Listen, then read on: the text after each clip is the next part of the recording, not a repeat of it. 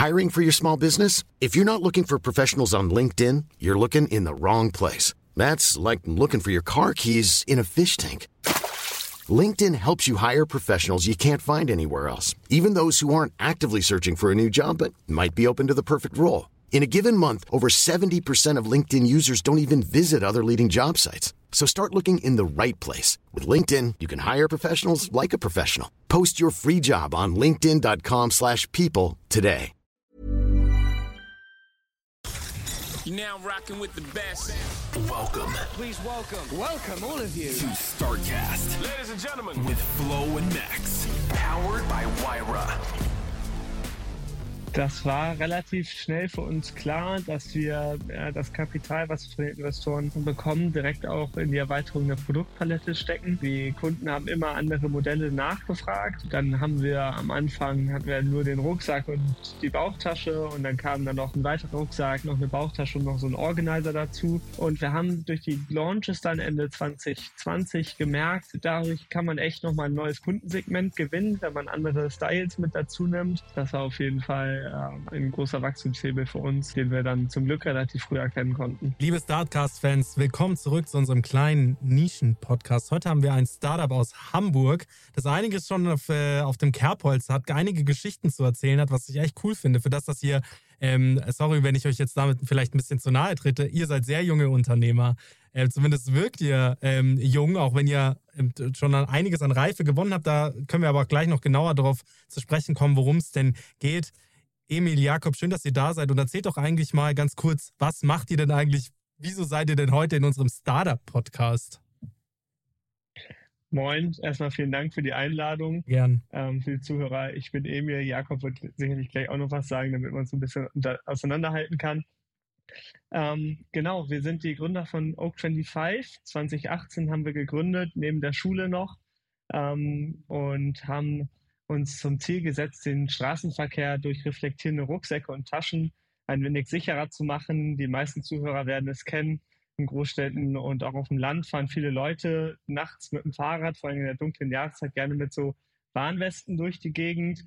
Äh, das fanden wir einfach maximal uncool und dachten, da muss doch eine bessere Lösung geben und haben dann unsere Passion von Fahrradfahren mit äh, coolen Rucksäcken einfach mal verbunden, angefangen zu tüfteln. Dann Ende 2019 mit einer Kickstarter-Kampagne den ersten Produktlaunch gewagt Jetzt- und dann kam Jetzt der, hat der Emil, jetzt hat der Emil kurz gehakt, Emil. Du darfst, glaube ich, deine letzten zwei Sätze nochmal Tüfteln, sagen. beim Tüfteln ist es hängen geblieben. Oh, okay. Ähm, soll ich sonst nochmal mit der Kickstarter-Kampagne? Mach mal. Genau, Ende äh, 20, nee, 2018 äh, haben wir dann äh, an dem ersten Produktentwurf ein Jahr lang getüftelt und 2019 war es dann soweit, dass wir ähm, über eine Kickstarter-Kampagne äh, den ersten Produktlaunch äh, gewagt haben und über 20.000 Euro eingesammelt haben. Ähm, genau. Jakob, vielleicht magst du sonst mit dem zweiten Teil der Geschichte weitermachen. Ja, genau. Vielen Dank auch mal von meiner Seite. Ich bin Jakob. ähm, die Reise ging dann in dem Sinne los, dass wir, wie gesagt, über unsere Kickstarter-Kampagne 20.000 Euro eingesammelt haben und dadurch dann äh, erstmalig unsere erste Produktion finanzieren konnten. Ähm, damals äh, ging es so los, dass wir wirklich von vorne bis hinten alles selber gemacht haben. Ähm, die ersten Rucksäcke kamen dann bei uns tatsächlich noch in unserer WG an, haben die äh, dann bis in unserer Küche, bis unter die Decke gestapelt und äh, von dort alles verpackt und gemacht und getan. Wie viele Rucksäcke Ähm, kriegt genau, man denn für, sorry, dass ich kurz reingrätsche, wie viele Rucksäcke kriegt man denn für 20.000 Euro?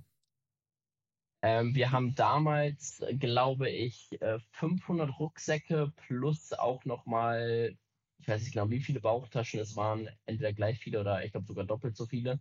Ähm, damals die erste P äh, Produkt äh, finanziert, aber wir mussten auch nicht das gesamte Geld, glaube ich, aufwenden. Ein bisschen was ist noch übrig geblieben und damit konnten wir dann so diverse andere Dinge noch finanzieren. Ähm, aber für die erste Rutsche ist es so ungefähr die Größenordnung, ähm, sodass wir halt im Prinzip alle unsere ersten Kunden versorgen konnten. Man Eigentlich, muss noch dazu ergänzen, meine Oma hat noch 10.000 Euro uns damals als Darlehen gegeben. Also das war wirklich noch eine, noch eine ganz kleine ganz kleine Nummer. Family Genau, die- Round die gedreht habt ihr. Größendimension von Jakob. Äh, stimmt. Ähm, genau, darf ich da die- mal, die ähm, darf ich da mal gleich noch eine Frage dazu stellen, jetzt, da, da, noch dazu stellen? Also es ist auch super interessant, weil ein sehr guter Bekannter, Lukas Spreiter, das ist ähm, ein, ein unseren Zuhörern auch ein bekannter Gast, der hat auch einen Rucksack von euch, ähm, äh, das weiß ich, weil der immer, ähm, weil der auch sehr davon geschwärmt hat, dass das eben so lumineszierende Rucksäcke sind, aber wenn man, wenn die nicht quasi von, von Autolicht angestrahlt werden, dann äh, sieht man das nicht und ich fand das immer, fand das immer ganz cool. Wie seid ihr denn so grundlegend auf die Idee gekommen? Also ich meine, klar, ihr könnt sagen, hey, den, Ja. den, den, den, den, den Straßenverkehr sicherer zu machen, okay, aber wie kommt man dann so, dass man sagt, okay, das Gadget, wie man das macht, hattet ihr da vielleicht einen, einen, einen fatalen Fall im befreundeten Kreis oder, oder was war das? Ja, also so schlimm war es zum Glück nicht. Ähm, wir hatten jetzt nicht irgendwie einen Fahrradunfall in, im Freundes- und Bekanntenkreis, sondern es war vielmehr so die Idee, dass man, wie Emil sagte, dass er irgendwie schicker und schlanker lösen kann, ähm, zumal man dann, wenn man einen Rucksack irgendwie aufhat, ja einfach eine extrem große Fläche auf dem Rücken ähm, dafür potenziell zur Verfügung steht. Ähm, und das war so ein bisschen dann so der Gedankengang. Wir haben damals äh, vorher schon mal ähm, auf Klamotten ähm, mit diesem äh, reflektierenden Material rum experimentiert. Das war aber eher so ein Style-Element. Ähm, das haben wir quasi vor der Gründung von Oak25 äh, gemacht. Und dann kam das eine zum anderen ähm, und uns ist dann diese Idee gekommen, dass es ja irgendwie Sinn machen würde. Ähm, und dann ging es, wie gesagt, mit der Tüftelei los. Sehr gut. Cool. Und ihr seid zu dritt, sagt Nicht ihr. schlecht. Wir sind zu zweit. Ah, auf irgendeinem Foto habe ich drei gesehen. Ja, Das- das, kann sein. Das ist Nico, ähm, der Mitarbeiter der ersten Stunde, äh, der uns äh, schon über sehr, sehr lange Zeit äh, Begleitet. verfolgt hat, be begleitet hat und inzwischen ähm, ist er auch gar nicht mehr bei uns, sondern jetzt selber ähm, in der Gründung. Sehr gut. ähm, Sehr cool. Vielleicht könnt ihr den auch irgendwann mal einladen, der hat bestimmt auch einiges zu erzählen. Ein- einen eigenen Gründerkreis aus dem Startup herausgeboren. Eigentlich, ähm, eigentlich eine ganz schöne Geschichte. Jetzt erzählt mal ganz kurz, okay, jetzt habt ihr diese, die, diese Rucksäcke. Eine Frage vielleicht vorher noch Oak äh, 25. Woher kommt der Name? Äh, eine ganz lustige Geschichte. Wir haben damals lange überlegt, ähm, nachdem wir die erste Marke nicht anmelden konnten, Chapter One sollte es erst heißen, äh, da es war leider schon be belegt, äh, ist dann haben wir lange überlegt und Oak 25 kommt daher, dass wir im Fahrradkeller von meinen Eltern den ersten Rucksack entwickelt haben und das war eine Eichenstraße 25. Okay. Ähm, daher Eiche Oak 25, genau. Sehr gut. So die- Einfache Namensfindung, aber geiler Name. Ja, ist gut. Also Ja, vor allem auch immer eine danke. Geschichte zu erzählen. Und irgendwann mal müsst ihr das dann so wie Apple aufbauen, dass ihr dann gar nicht mehr drüber redet und dann die Mythen darum gesponnen werden, woher der Name kommt. Ähm, geil, also ihr habt das quasi aus, ihr habt gesagt, so aus der Schule heraus gegründet sozusagen. Ähm, erstmal Respekt dafür, dass man, dass das, dass, dass es diesen Gründerspirit überhaupt gibt. Ich ähm, habe davon selten so gehört, äh, dass, also gerade wir hatten, glaube ich, in unserem Podcast noch keinen, wo das, wo das die Story war. Vielleicht schon mal Leute, die vorher gegründet hatten, aber so aus der Schule heraus gegründet, finde ich schon ehrlich gesagt eine ziemlich mutige Geschichte. Und erzählt mal so kurz ein bisschen weiter, wie ging es dann weiter? Wie hat sich das auch mit der Schule vereinbaren lassen? Wie haben es die Mitschüler angenommen und so weiter und so fort? Also das inter- interessiert mich alles so. Weil äh, wir müssen Gründungen fördern. Das darf ruhig schon früher anfangen. Finde ich geil. Das auf jeden Fall. Genau, Ende ähm, 2019 hatte ich dann auch äh, mein Abi. Jakob hat schon 2018 Abi gemacht ähm, und haben dann eine Ausbildung äh, im E-Commerce-Bereich äh, angefangen. Äh, ich bei Otto, Jakob bei About You und dann kam Anfang 2020 äh, ja, Corona. Ähm, für viele würde ich sagen, äh, erstmal ein großer Schock. Für uns irgendwie ist er mit einem Traum wahr geworden, weil endlich äh, Homeoffice und äh, ich hoffe, niemand von Otto hört zu.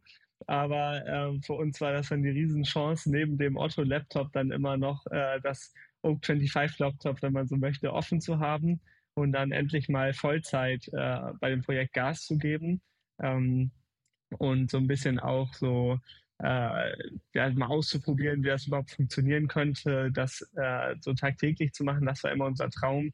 Die Ausbildung war mehr Mittel zum Zweck. Man wusste ja noch nicht, ob das so abgehen wird. Ähm, und Freunde Sehr und. Familie und so sagen ja auch immer so, man muss was in der Hand haben. Ähm, und äh, haben uns dann aber überlegt, so komm, wir wollen doch jetzt endlich mal den Schritt wagen und eigentlich nur noch Oak 25 machen, jetzt nicht noch Ausbildung und so weiter und haben uns dann überlegt, was müsste passieren, damit wir äh, einfach das jetzt an den Nagel hängen können. Und für uns war klar, wir brauchen einen Investor, da, um so zu zeigen, so nicht nur wir glauben daran und unsere Kunden, sondern auch externe äh, Kapitalgeber haben uns dann auf die Suche gemacht und äh, durch den Kontakt zu About You von Jakob ist dann äh, recht schnell der Kontakt zu Tarek Müller entstanden, mit dem wir dann ein, zwei Mal gecallt haben. Der Match war direkt da und Mitte 2020 war es dann soweit, dass er ähm, mit noch Nils Seebach und Alexander Graf, die auch im E-Commerce-Space einigermaßen bekannt sind, ähm, genau bei einer 1 Million Bewertung äh, dann 20 Prozent gekauft haben. Ähm, was Geil. auf jeden Fall für uns so ein ganz guter Ritterschlag war, wenn man so möchte. Wie, wie habt ihr ihn überzeugt? Was war, wenn ihr es jetzt, kann man ja nicht, kennt ihr nicht wissen, weil ihr nicht in seinen Kopf reinschauen könnt, aber was glaubt ihr, was hat ihn dann überzeugt zu sagen, okay, ich gebe euch Geld? Das würde er bestimmt erzählt ähm, haben. Also ich glaube, es war vor allen Dingen, ja, also ich glaube, es war vor allen Dingen so, oder das haben sie uns immer gesagt, ähm, dass sie, die, sie fanden die Idee grundsätzlich auch cool, ähm, aber ich glaube, was immer dazugehört, vor allen Dingen in so einem frühphasigen Bereich, ist das Gründerteam selber. Ähm, und sie haben, glaube ich, sag ich mal, das Feuer bei uns gespürt, dass wir einfach Bock hatten, ähm, ein Startup äh, aufzubauen. Ähm, und ähm, ich glaube, das war so der hauptausschlaggebende Punkt, wo die dann gesagt haben, da ist unser Geld gut angelegt. ähm, da würden wir gerne investieren und so kam das dann. Okay, und jetzt lass mich mal, lass mich mal hier nochmal ganz kurz verstehen. Ähm, ja, lass mich mal hier nochmal ganz kurz verstehen.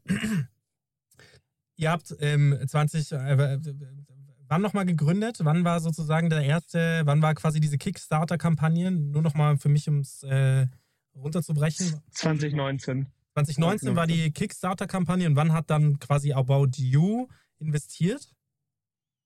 Oder also nicht About You, das Tarek war, Müller? Tarek. Genau, genau. Tarek als Privatperson, das war Mitte 2020, äh, Juli 2020. Genau. Ah ja, okay, also quasi ein Jahr später schon. Mhm. Geil. Und, und da gab es wie viele Produkte? Ja. Zwei. Zwei. Weil wenn ich jetzt auf eure, äh, wenn ich jetzt alle Produkte hier anklicke, weil ich mache das nebenher immer, das ist schon, das sind jetzt neun, zwölf, zwölf Mal auf der Startseite. Wahrscheinlich sind es immer noch nicht alle, oder? Nee, genau. Und vor allen Dingen dann immer noch die einzelnen Subvarianten mit Farben. Jetzt kommen bald noch so Bike-Varianten, äh, dass man die auch an äh, Gepäckträger hängen kann und, und, und dazu. Also dieses Jahr ist da echt einiges noch in der Roadmap, muss man sagen. Finde ich, find ich mega krass. Also ich finde es mega krasse Story, was ihr da erzählt. Weil auch sind wir, also, weil das Kernprodukt, das ihr benutzt oder das ihr besser macht, ist ja eigentlich kein, ist kein spannendes Produkt. Hier ist ein Rucksack oder eine Bauchtasche. Die Großen werden den Markt besetzen, vermute ich alles mal. Ich bin kein, ich habe keine Ahnung von Mode. Aber dass ihr dann sagt, wir haben eigentlich was gefunden, eine Abänderung des bestehenden Produkts in so einer Art, dass es plötzlich Sinn macht, für ein Startup da reinzugehen, finde ich mega cool. Man muss auch sagen, jetzt mit unserem äh, E-Commerce-Know-how, was wir über die Jahre uns jetzt so ein bisschen aufgebaut haben, wäre ich mir gar nicht so sicher, ob man nochmal das gleiche Produkt so machen würde. Aber da hat halt einfach die anfängliche Naivität und äh, einfach dieser Traum, also sein eigenes Produkt so zu verwirklichen, äh, das war dann ausschlaggebend und dieses äh, analytische und äh, so eine komplette Marktanalyse oder so einen Businessplan zu schreiben, das haben wir nie gemacht, äh, wussten ja auch nicht wie äh, und einfach immer so drauf losgelegt. Aber ich glaube, das hat äh, auch uns immer geholfen, so ein paar Sachen anders zu denken ähm, und auch dann viele Kunden mit überzeugt. Jetzt hast du gerade Naivität angesprochen, was mich cool. da schon auch interessiert, weil du, weil du das jetzt gerade so sagst. Gab es schon mal irgendwann mal so Downsides bei euch auf, ähm, im, in dem Kapitel Oak 25, wo du halt sagst, irgendwie ähm, die, die, die, die die größte Problematik ist ja dann auch immer, wenn man sich naiv in etwas reinstürzt. Ich mache das mal am Beispiel unseres Podcasts. Wir haben am Anfang sind wir da sehr naiv rangegangen. Mittlerweile sind wir da doch deutlich besser geworden. Aber ich hätte mir einige Arbeitsstunden oder wir hätten uns einige Arbeitsstunden erspart, wären wir da nicht so naiv rangegangen. Wie ist es bei euch? Ähm, also ich glaube, das gehört zu jeder äh, richtigen Startup-Geschichte dazu, dass es äh, extreme Achterbahnfahrt ist, dass es irgendwie viele Höhen und Tiefen gibt. Ähm, bei uns war, glaube ich, so das tiefste Tief, ähm, was wir jemals in unserer Gründergeschichte irgendwie erlebt haben, ähm, ein wirklicher Liquiditätsengpass. Ähm, Ende 2021, lass mich nicht lügen, aber ja. Ende 2021 Ähm, also man, man, muss dazu sagen, unser, unser Q4 ist wirklich mit Abstand äh, so die stärkste Saison. Ähm, das ist einmal natürlich irgendwie ähm, das Weihnachtsgeschäft plus die Saisonalität, die wir halt einfach in der dunklen Jahreszeit haben. Und da kam das eine zum anderen. Wir hatten durch ähm, Corona, Suezkanal etc. Ähm, extreme Verzögerungen in der Warenlieferung. Und dementsprechend ähm, konnten wir dann im Q4 ähm, nicht unsere Produkte verkaufen ähm, und unseren Umsatz machen, den wir halt gebraucht hätten. Ähm, die Ware hat uns dann äh, Anfang 2022 ähm, extrem erschlagen ähm, und wir hatten plötzlich viel zu viel Ware, konnten die aber natürlich nicht bezahlen.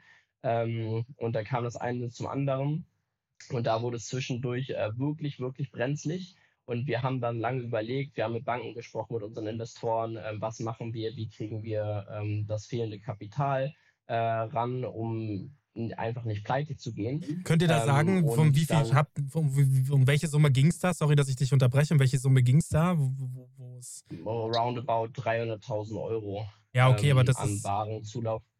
Das ist jetzt was das aber trotzdem. Voll. Ja. Wenn was für uns trotzdem irgendwie viel Geld äh, war in dem Moment ähm, und was einfach nicht, also wir hatten noch ein bisschen Liquidität da, aber halt nicht ausreichend, mhm. um das irgendwie decken zu können ähm, weil es halt einfach in der Liquiditätsplanung immer ein Auf und Ab ist bei uns. Und äh, dementsprechend, äh, wie gesagt, haben wir dann geguckt, was können wir machen. Ähm, und dann sind wir mit einem befreundeten Unternehmer ähm, von Sternglas, der Gründer, ähm, haben wir uns lange ausgetauscht ähm, und überlegt, was, wie wir jetzt aus dieser Notsituation herauskommen. Ähm, und unser Clou war dann am Ende, dass wir gesagt haben, ähm, wir sprechen einfach ganz transparent nach außen, ähm, schildern die, diese Situation ähm, und haben das dann ähm, ja, veröffentlicht ähm, auf unseren Social-Kanälen, auf äh, Instagram, LinkedIn und so weiter und so fort. Ähm, und dann, ja, es ist mehr oder weniger viral gegangen, äh, wenn man so will. plötzlich zwei Tage später hatten wir hier äh, das Radio und äh, diverse Pressevertreter.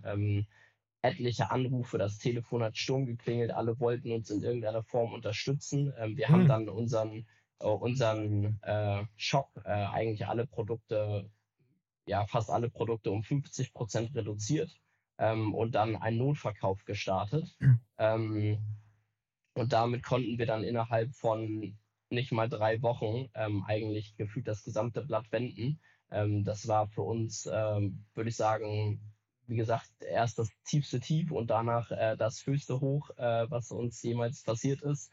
Ähm, Im Nachhinein sind wir sehr dankbar. Zwischendurch war es echt mal ganz schön eng. Ähm, aber das ist genau das, glaube ich, was so eine typische Achterbahnfahrt äh, in dem Startup-Dasein ausmacht. Ähm, und wir sind da mit Sicherheit nicht die Einzigen, die mit solchen äh, Themen zu dealen haben.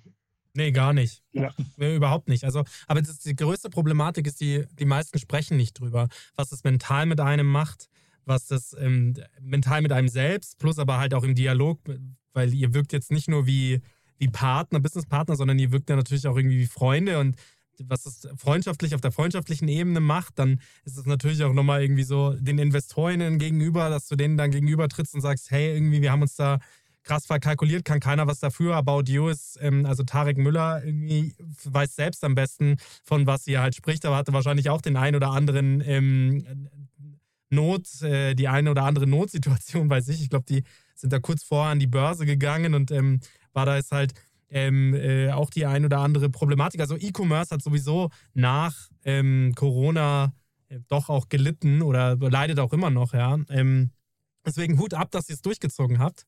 Hut ab an die Transparenz, also dass man halt auch, weil es hätte ja auch schief gehen können. Es hätte auch einfach sein können, dass, dass sich keiner meldet. Und dann wäre man halt ja, quasi. Definitiv. ähm, ich glaube, was da wirklich äh, sich bewährt hat, dass wir über Jahre hinweg äh, immer halt ganz nah am Kunden waren mhm. ähm, und immer ähm, ja, sehr viel Community Building betrieben haben ähm, und einfach ja. es äh, schon eine große Käuferschaft gab, ähm, viele sehr äh, viel so wirklich eine Love-Brand geworden sind und viele Kunden, einen großen Kundenstamm haben, die uns einfach über Jahre hinweg schon verfolgt haben. Mhm. Ähm, ohne die hätten wir das nicht schaffen können. Ja. ja. Aber auch schön, auch schön zu hören, so gerade, ich glaube, da kommt jetzt vieles zusammen bei euch halt auch im positiven Sinne. Ja, ihr, ihr habt ihr, war, ihr seid jung und wart damals auch jung. Und ich glaube, es ist einfach, und das ist, glaube ich, das Schöne am sehr jungen Gründen, man hat noch, ich glaube, wenn man das so sagen darf, man hat noch nicht so viel Karriere aufgebaut, wo man dann Angst haben müsste, sie, sie, sie, sie fällt in sich zusammen, wenn man sagt, hey, ich bin hier gescheitert. Und ich glaube, das ist auch so eine Sache, die wo ich jetzt zunehmend auch merke bei, bei mir selber, wo ich jünger gegründet habe, war das viel, das war viel, wie ihr, ich, ihr habt das naiv genannt. Ich möchte das gar nicht naiv nennen, sondern einfach vor, wenig, mit weniger Vorbelastung. Einfach mal machen. Was ich super geil finde, weil das immer besser ist als das große Planen. Weil ganz ehrlich, du planst zehn Jahre im Voraus und dann kommt Corona und dann kannst du deinen ganzen Plan kannst du direkt mal in den Müll schmeißen. Und äh, große Konzerne, das verstehe ich alles, aber auch immer die Businesspläne und so, die man da als Startup macht, das ist doch alles äh, Schall und Rauch. Wenn die ähm, am besten ist noch, wenn irgendwie die Dynamik ein bisschen stimmen, die Unit Economics und so. Aber genau, äh, erstens ist das so, kannst du das alles äh, vergessen mit der Planung und ich glaube, das ist schon auch der Vorteil. Und du, du, du gehst dann so rein mit einer gewissen Leichtigkeit, traust dann auch zu sagen, hey, pass auf, wir haben jetzt keine Kohle mehr, gebt mal bitte, kauft mal bitte, wir reduzieren 50 Prozent. Ähm, und dann geht's halt. Und ich glaube, das ist schon auch vieles, wo ich so, wo ich immer den Leuten sage, das ist eines der Sachen, die ich A, bereue oder auch nicht. Ich hätte, glaube mehr früher gründen sollen, weil man einfach sich leichter tut. Ich schätze mal, ihr habt auch keine Kinder. Ähm, da tut man sich dann auch leichter. Ähm, Noch nicht. Ja, ja, noch nicht. Sehr schön, sehr gute Antwort. nee, toll. Also auch von mir krasse, krasse Sache. Ähm, Max, darf ich eine Frage stellen oder bist du in diesem Stream noch unterwegs? Weil mich würde zum Beispiel interessieren, wie, wie macht man einen Rucksack? Ich, hab, ich hätte keine Ahnung, zu wem ich wo, wann, wie gehen muss, aus was für Teilen besteht der. Äh, Und wo produziert ihr vielleicht auch? Das ist vielleicht ja. auch interessant. Wo produziert ihr? Weil, wenn du sagst, äh, Kanalprobleme, habt ihr ein Learning daraus gezogen aus 22? Also habt ihr dann gesagt, okay, das klingt mir sehr nach asiatischem Raum, wo ihr vorher produziert habt. Habt ihr es jetzt nach Portugal verlegt, wie so viele? yes, also Florian, erstmal zu deiner Frage, wie produziert man einen Rucksack? Genau die Frage haben wir uns auch gestellt, nachdem wir die Idee hatten, äh, nämlich auch keinen blassen Schimmer, keine Ahnung von Produktentwicklung, Textildesign äh, oder ähnlichem. Wir hatten äh, das große Glück, dass über den erweiterten Freundes- und Bekanntenkreis ein Werbemittelhändler im Rucksackbereich ähm, tätig war. Mit dem haben wir uns einmal ausgetauscht und hat uns auch bei der ersten Produktion, bei den ersten Entwürfen unterstützt. Als dann das erste Produktmuster aber kam, war uns klar, oh Gott, wir müssen echt da doch nochmal uns ein bisschen mehr reinarbeiten als gedacht, weil die Zeichnung auf dem College-Blog äh, Blatt reicht dann doch nicht aus, um irgendwie das gewünschte Ergebnis zu erreichen. Ähm, und haben uns dann in Illustrator reingearbeitet und äh, da Vollgas gegeben. Ähm, die PDFs konnte man zum Glück von der Designerin in Illustrator öffnen und dann eigentlich quasi auch wieder frei bearbeiten und dann alles so hin und her geschoben, äh, bis es gepasst hat. Äh, das größte Learning war für uns da, dass auch in der Produktentwicklung vor allen Dingen bei Taschen gar nicht jetzt großartig mit Schnittmustern oder so gearbeitet wird, sondern vor allen Dingen mit äh, recht detaillierten Mockups und ähm, so Product Sheets ähm, wo man dann das Produkt einfach sehr gut visualisiert, aber auch auf 2D-Ebene, jetzt nicht irgendwie 3D-Design oder so. Ähm, genau, also ganz simple Vektorgrafiken waren das dann am Ende. Ähm, und die haben dann in Asien produziert. Unser Ziel war es eigentlich immer in Europa, die Produktion irgendwann mal äh, ja, liegen zu haben.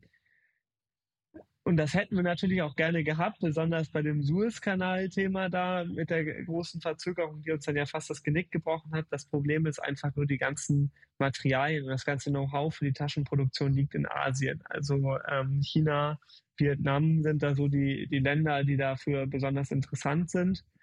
In Europa ist es äh, fast unmöglich und ansonsten kommen die Stoffe grundsätzlich eh aus Asien. Also die mhm. großen Verzögerungen hätte uns das nicht gebuffert und die ähm, Einkaufspreise sind halt auch nicht vergleichbar in, in Europa. Also da hätte man mindestens das drei- bis vierfache zahlen müssen, so was wir äh, gehört haben und das, dann ist man halt komplett äh, raus aus dem Markt und nicht mehr konkurrenzfähig.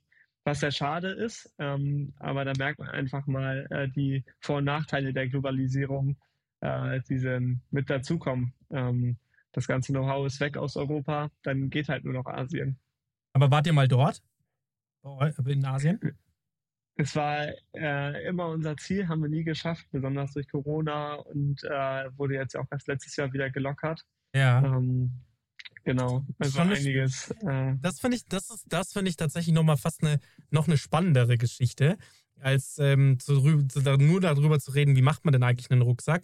Weil das kann ich mir irgendwie so im Kopf zusammenbasteln, dass man da irgendwie so Nähkurse auch haben kann, wie baut man einen Rucksack so zusammen. Ja, da gibt es die ein oder anderen auch irgendwie, ich, hatten wir mal, da hatten wir mal ein Startup, die haben da auch drüber gesprochen, ähm, aber ähm, dieses Vertrauen da reinzustecken, zu sagen, okay, wir machen jetzt hier irgendwie eine Kickstarter-Kampagne, ähm, ähm, und vertrauen da mal eine, eine, quasi eine, eine Schneidern oder halt eine Fabrik oder wem auch immer und wissen eigentlich gar nicht so richtig, was ankommt. Das finde ich ist so ein richtig krasser Schritt von der Naivität überhaupt zu dem Produkt, dass man sagt, okay, wir machen jetzt halt dieses Produkt, dann irgendwo quasi, wo man noch nie war. Ähm, das ist schon, das ist schon spannend. Also ähm, auch hier wieder Hut ab, dass ihr, dass ihr euch das getraut habt. Ähm, und das Produkt zeigt sich ja auch. Also es ist ein, äh, ein sehr, sehr gutes Produkt und ähm, da vielleicht auch meine nächste Frage: Wie ist da ähm, so eure so dieses Qualitätsmanagement? Wie habt ihr das, ähm, wie habt ihr das betrieben? Ähm, ja, das ist eine gute Frage. Also man muss dazu sagen, ähm, wir haben auch bei der ersten Produktion ähm, oder haben in, in der Vergangenheit häufig mit deutschen Importeuren äh, zusammengearbeitet, Ja. die schon über Jahrzehnte letztendlich irgendwie diese ähm, Lieferantenkontakte aufgebaut haben, Ja. wissen, dass es äh, verifizierte Werke sind, ähm, machen da Qualitätsmanagement Mhm. ähm, und dass es quasi alles äh, einen geregelten Ablauf hat, die Produkte, die Qualität haben, ähm, die wir uns wünschen, ähm, sodass wir, wir jetzt muss man sagen, nicht ganz, ganz naiv da rangegangen sind. Wir haben natürlich, äh, haben uns auch am Ende auf diesen deutschen ähm, Zwischenhändler eingelassen, aber ähm, da hat man natürlich irgendwie einen ganz anderen Bezug zu. Man kann mit dem sprechen, sich regelmäßig austauschen ähm, und so haben wir in der Vergangenheit immer dieses Qualitätsmanagement abgebildet und konnten dadurch halt auch gewährleisten, dass wir halt, ähm, ja, weil wir auch schon im etwas Ja. höherpreisigen Segment unterwegs sind, dass wir einfach absolute äh, Qualität äh, gewährleisten können, ähm, die besten Materialien ha haben. Ähm, vor allem bei dem reflektierenden Material war es am Anfang ein Problem, dass man häufig, wenn man draufgefasst hat, weil es daraus besteht, ähm, dass ganz viele kleine Glasperlen auf diesem Stoff sind und dadurch äh, entsteht quasi diese Reflexion, wenn ein Scheinwerfer drauf strahlt. Ähm, und am Anfang sind diese Glaskugeln äh, von diesem äh, Stoff so ein bisschen losgegangen. Ähm, und da haben wir dann etliche Stoffe gegeneinander ausgetestet und so weiter und so fort. Ähm, und genau solche Sachen, ähm, die, die, die sind halt wichtig, damit das Produkt dann steht und dass man äh, die Dinger verkaufen kann, ohne dass dann irgendwie die Hälfte der Ware kaputt äh, zurückkommt, weil das Ja. dir auch halt einfach das Genick brechen kann. Und ähm, ihr habt habt ja gerade gesagt, höherpreisig, wo befindet ihr euch denn preistechnisch? Teuerstes Also wir Produkt, sind in- günstigstes Produkt. Teuerstes Produkt ist 139 Euro unser Rolltop, ähm, ist auch unser Bestsellermodell. Und günstigstes Produkt, lass mich lügen, 29 Euro das Raincover. Ja, wobei wir haben noch, wir haben noch Wie aus der Sticker. Pistole geschossen. ja, das wusste der Emil. Diese Frage hat er schon Sticker öfter habe ich vorher auch gesehen. Ja, Was geil. kosten Sticker die Sticker? Ja, warte, ich rufe auf. Ist gut, dass die Kunden das gleich erfahren. Hier, hier, googelt der, Ja. hier googelt der Chef, Chef noch selbst. Guck an. Reflektierende Sticker 9 Euro. Cute Animals und äh, Racing Arrows auch 9 Euro. Wobei die Cute Animals ehrlich gesagt richtig cool sind. Die sind vor allem für Kids. Können sie sich aufs, Ja. auf dem Helm oder aufs Fahrrad kleben. So, da sind wir, da sind wir auch schon noch bei der nächsten Frage, die ich hätte zum Mega. Thema Produkt. Weil cool, wir da auch also sehr, 9 Euro sehr, billigstes Produkt. Ja, also beim Thema Produkt, das ist eine, schon noch eine Frage. Ihr seid mit zwei Produkten gestartet und seid jetzt bei, Florian hat es vorher gesagt, irgendwie, weiß ich nicht, sagen wir mal 20 Produkten oder vielleicht sogar noch mehr. Ähm, wie kam es dazu? Also war das auch so ein bisschen InvestorInnen-Gespräch? Also war das sozusagen, dass sie euch gesagt haben, hey, mit zwei Produkten kommt ihr nicht weit, erweitert mal die Produktpalette. Ähm, durch das Kapital, das wir euch geben, muss auch irgendwie gewährleistet sein, dass 20 neue Produkte auf den Markt kommen? Oder wie war das? Ja, interessiert mich schon auch. Das war relativ schnell für uns klar, dass wir äh, das Kapital, was wir von den Investoren bekommen, direkt auch in die Erweiterung der Produktpalette stecken, ähm, weil alleine um marktfähig zu sein, Mhm. die Kunden haben immer andere Modelle nachgefragt. Ähm, und dann haben wir am Anfang hatten wir nur den Rucksack und die Bauchtasche und dann kam dann noch äh, ein weiterer Rucksack, noch eine Bauchtasche und noch so ein Organizer dazu. Und wir haben dadurch, durch die Launches dann Ende 2020 gemerkt, okay, dadurch kann man echt nochmal ein neues Kundensegment gewinnen, wenn man andere Styles mit dazu nimmt, äh, nochmal einen anderen Preispunkt ähm, und somit dann auch die Launches für uns entdeckt, äh, dann im Folgejahr noch ein paar neue Produkte dazugenommen und dann äh, einfach auch im E-Mail-Marketing, was für uns immer ein großer Hebel war, um auch die Community und die Retention Rate wieder ein bisschen anzukurbeln. Ähm, und dann haben wir angefangen, Farblaunches von Produkten zu machen. Und das war echt für uns ein krasser Hebel, der auch dann nochmal ordentlich angeschoben hat, weil sich bei uns in der Community so Sammler entwickelt haben, die wirklich jedes Produkt hatten. Ähm, und äh, für mich immer noch unfassbar, dass Leute so viele Rucksäcke haben. Ähm, ja, aber das war auf jeden Fall äh, ein großer Wachstumshebel für uns, ähm, den wir dann zum Glück relativ früh erkennen konnten. Und ihr sagt quasi, die Weihnachtszeit, also die, die jetzt kommt, ist die beste Zeit für euch, um, ähm, zu verkaufen, oder? Und ähm, das fand, das finde ich tatsächlich auch eine spannende Nummer, weil auch vor gestern oder vor zwei Tagen hatten wir einen Podcast und da ging es um Community Building. Also das ist das Allerwichtigste. Das war mit Paul Ripke. Der, der, der meinte eben so, hey, Community Building ist so das Aller, Allerwichtigste für, für ihn und das ist so davon profitiert er halt jetzt, weil früher hat er Marken betreut, jetzt wird er mehr und mehr selbst zur Marke und Community, die er sich da aufgebaut hat oder die er sich da aufbaut, das, das ist halt, davon lebt er halt jetzt mehr oder weniger. Auch ja, hier, äh, About You, Tarek, Tarek Müller ähm, gestartet mit seiner ähm, Klamottenmarke so. Und was mich da schon auch interessiert, wann war das für euch klar, dass ihr zu so einer, wie ihr habt es vorher Love Brand genannt, ich nenne das immer Community Brand, war das ab dem Kickstarter-Projekt, wo ihr gesagt habt, hey, Kickstarter bedeutet ja im Umkehrschluss schon irgendwie, ähm, dass da schon Leute äh, an euch glauben und ähm, von da auf zur Community geworden? Oder macht ihr das auch so mit Produktlaunches, dass ihr sagt, hey, ihr schreibt denen wirklich so eine Mail, so einen Mailverteiler, Flieder ist dieses Jahr die Trendfarbe, hättet ihr Bock auf einen fliederfarbenen Rucksack und dann stimmen die ab und dann gibt's den?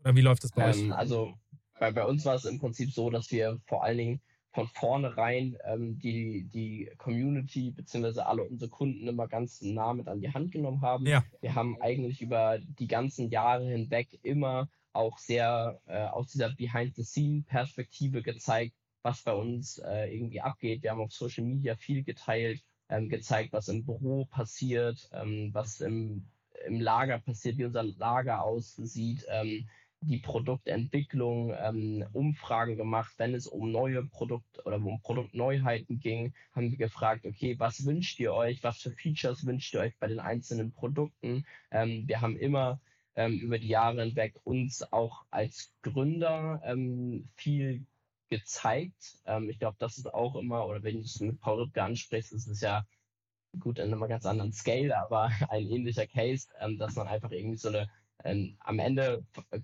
folgen äh, oder folgen Leute immer Menschen und nicht Marken.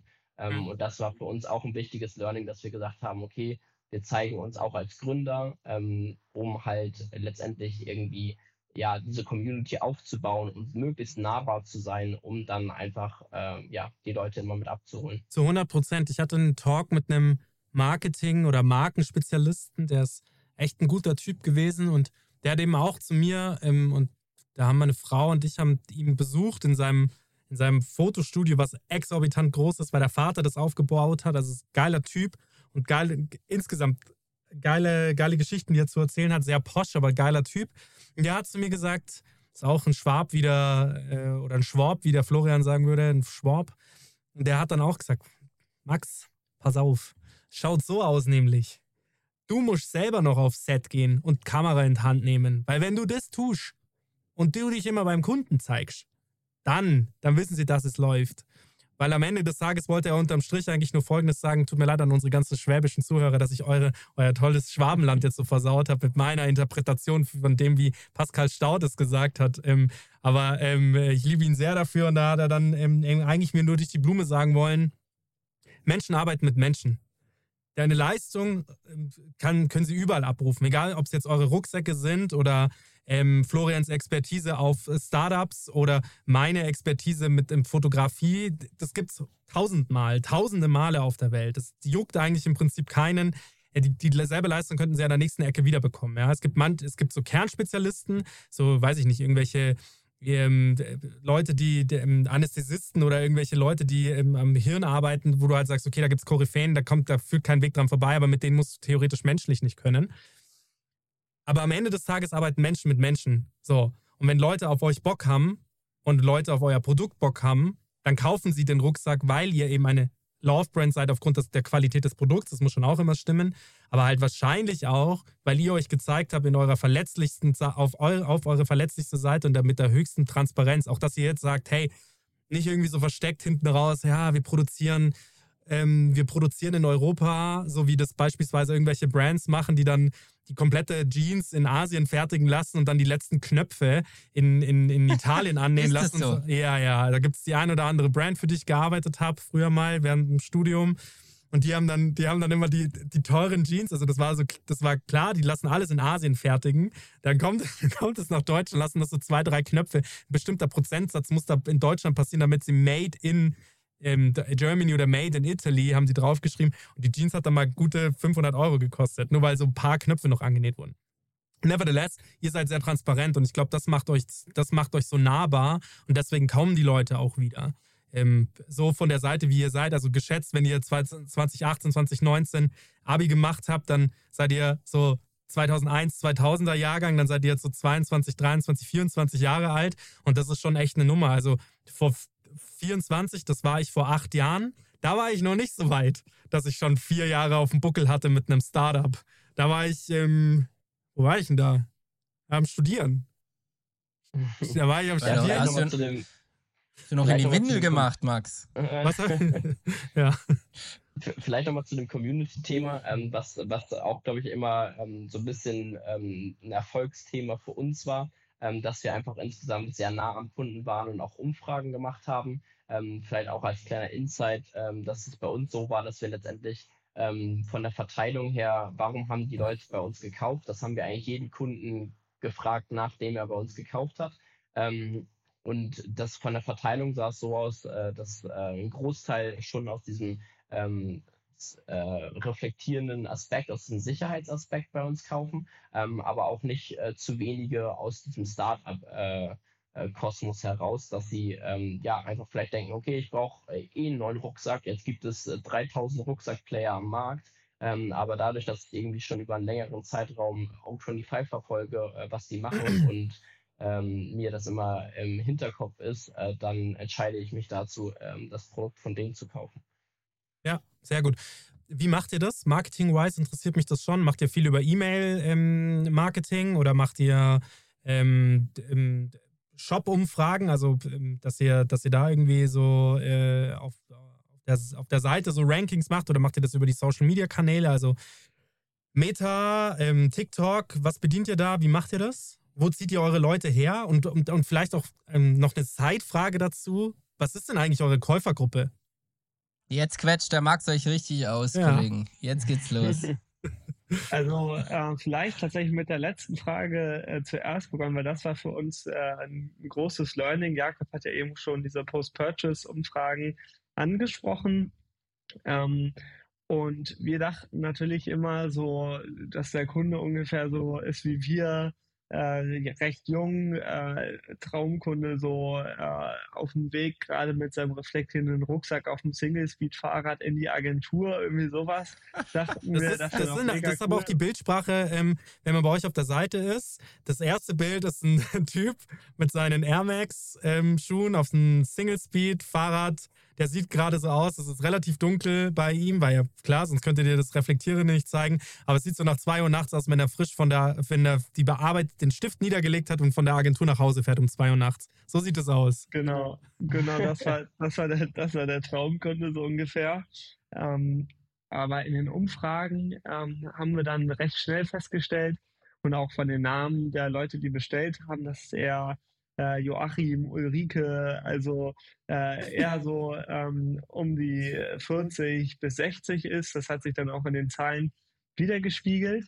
Und das war dann auch für uns ein großer Kommunikationsswitch, wo wir in den Ads das anders kommuniziert haben, nochmal selber als äh, Gründer nochmal stärker aufgetreten sind. Mhm. Weil für die, das haben wir häufig so in den Kundennachrichten wiedergespielt bekommen, ist das so ungefähr so die, die kleinen äh, niedlichen Gründer auch so ein bisschen. Äh, so junge Leute wollen wir doch unterstützen. Ähm, und das hat auf jeden Fall immer gut funktioniert. Ähm, und daher auch die größten Akquisitionschannels für uns auf jeden Fall Meta-Ads äh, mit Abstand auf Platz 1, Google Ads für Retargeting vor allen Dingen.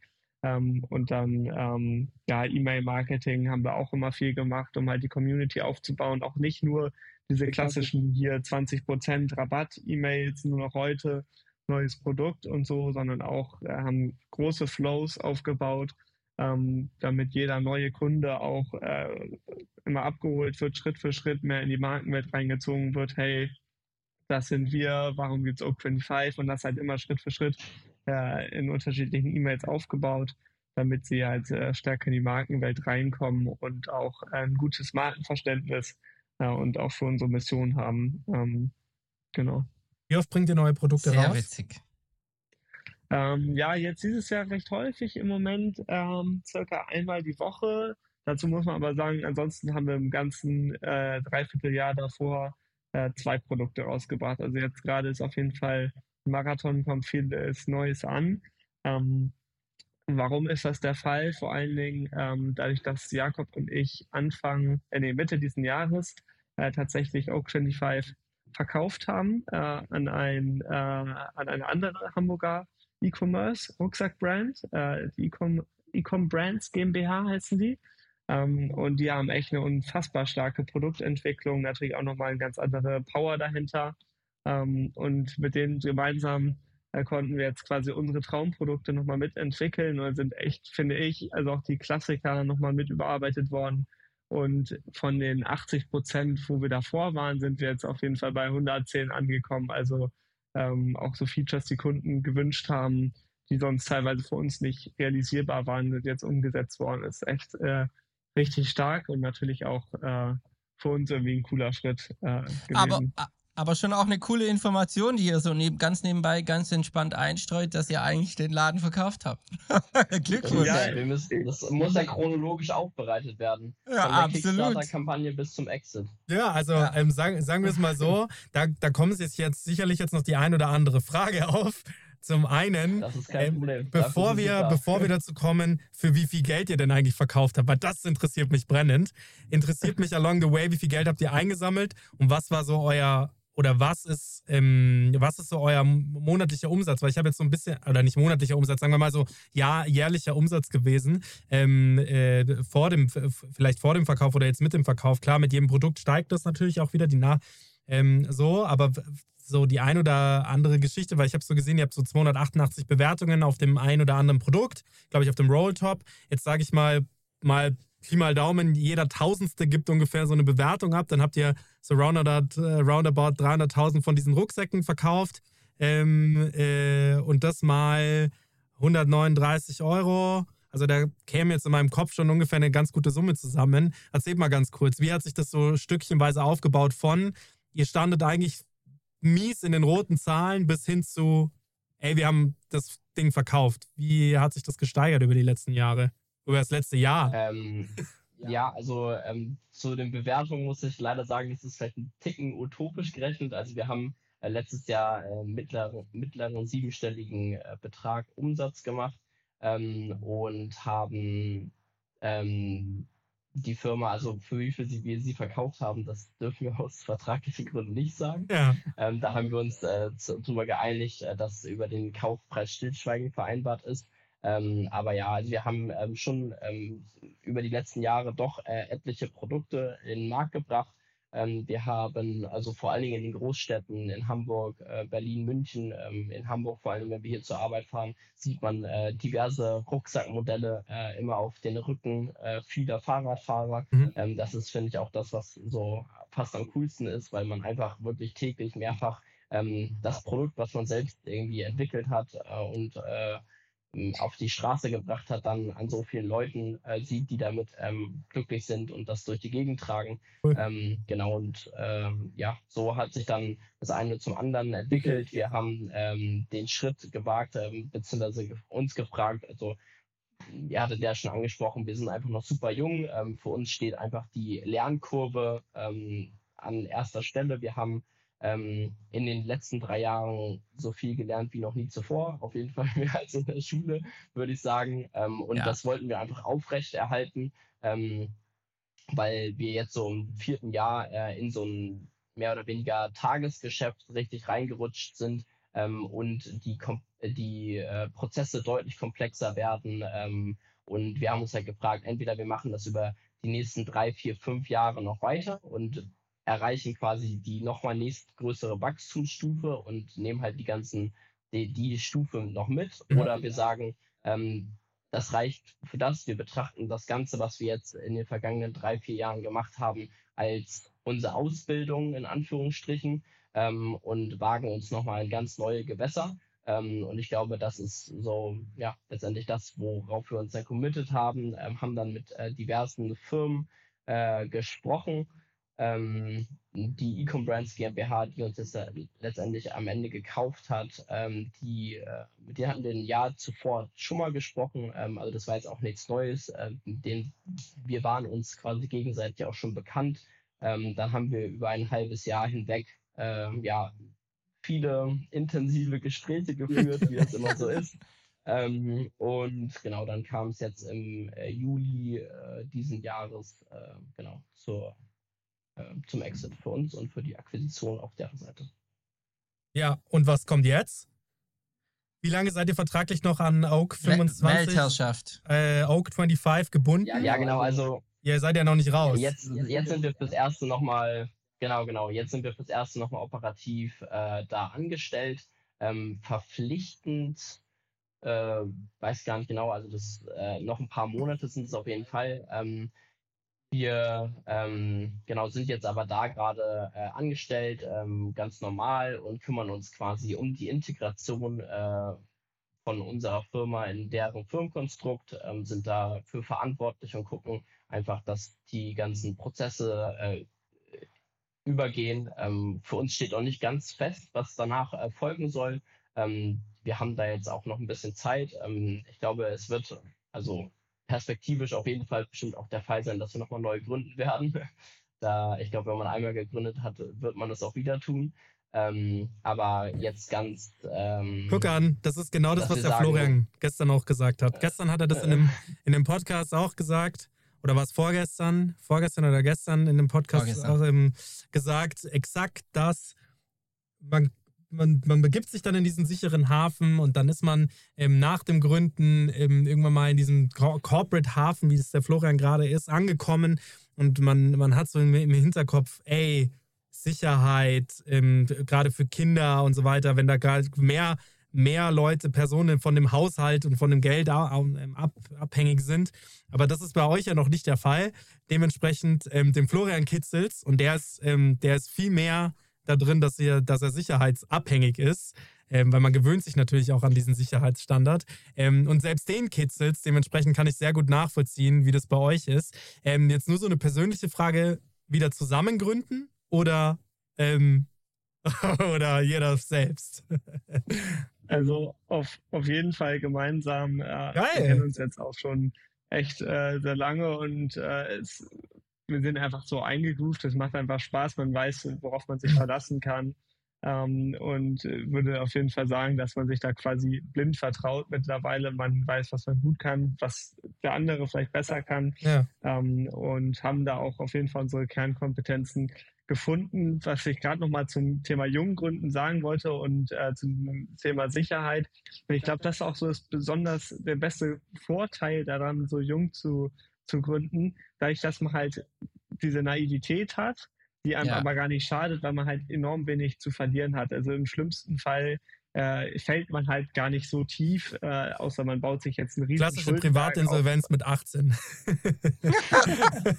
Nein, aber das ist ja so. Also vielleicht auch nochmal, ich glaube, so diese Angst, vielleicht ist Angst ein zu großes Wort, aber dieser Respekt vor, ja, Ja. aber dann verliere ich mein Geld und dann und dann bin ich, habe ich ne, habe ich irgendwas gemacht, was nicht erfolgreich war.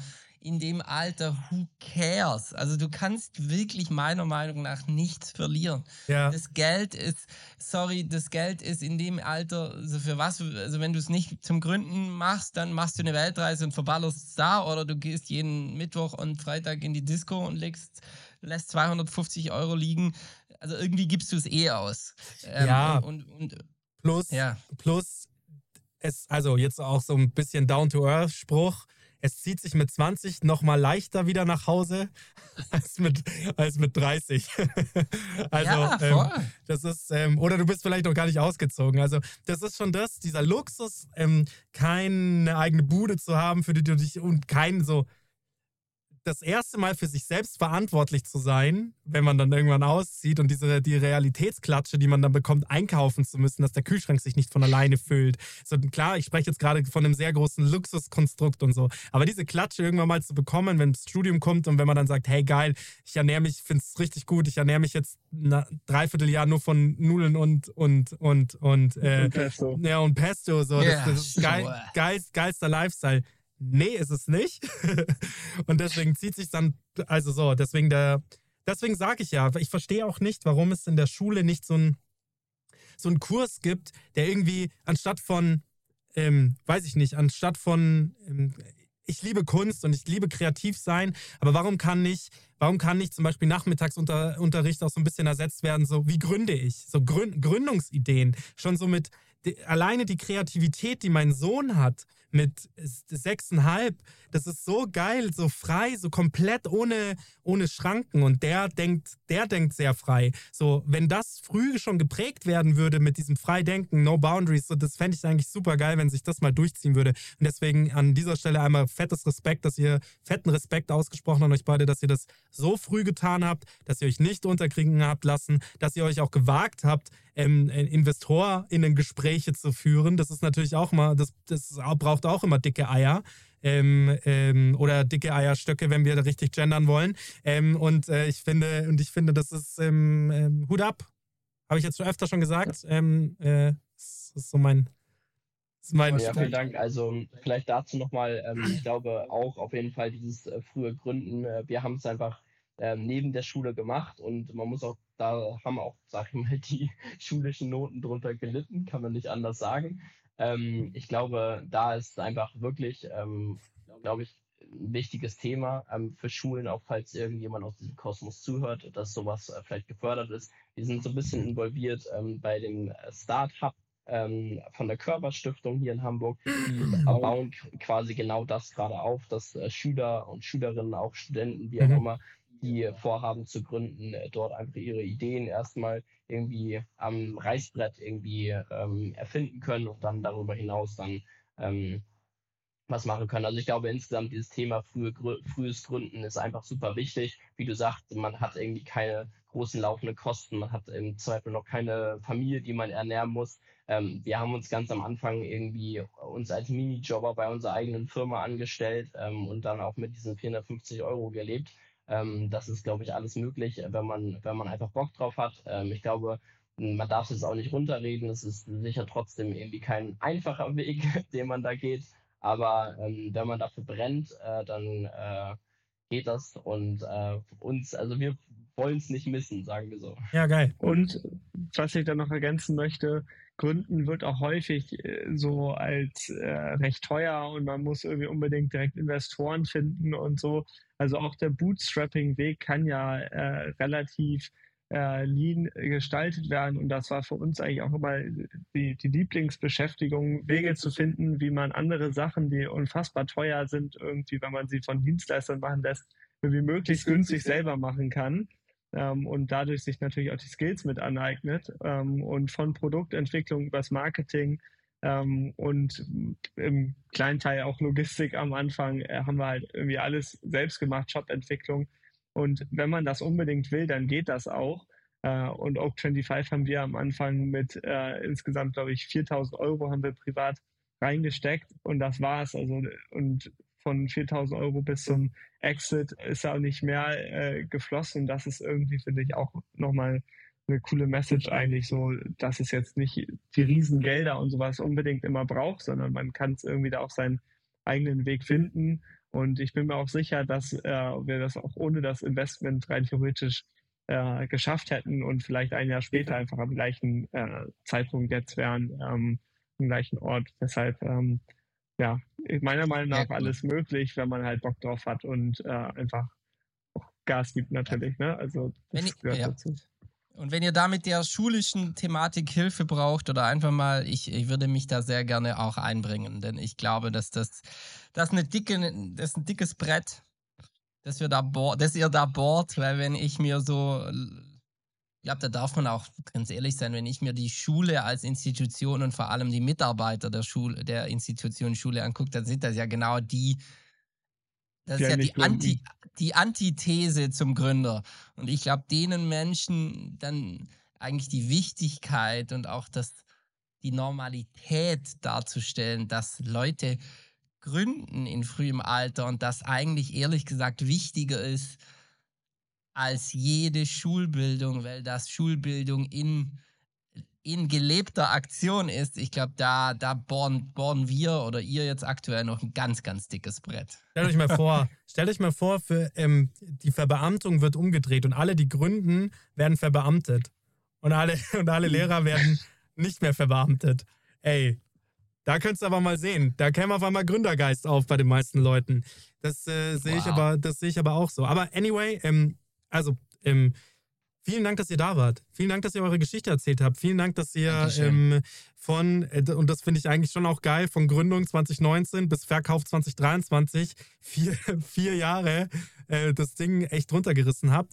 Ähm, nur eine Anfangsfrage habe ich noch, so die ersten Tests. Sind dann alle bei euch in der Schule mit äh, Aug 25 rumgelaufen?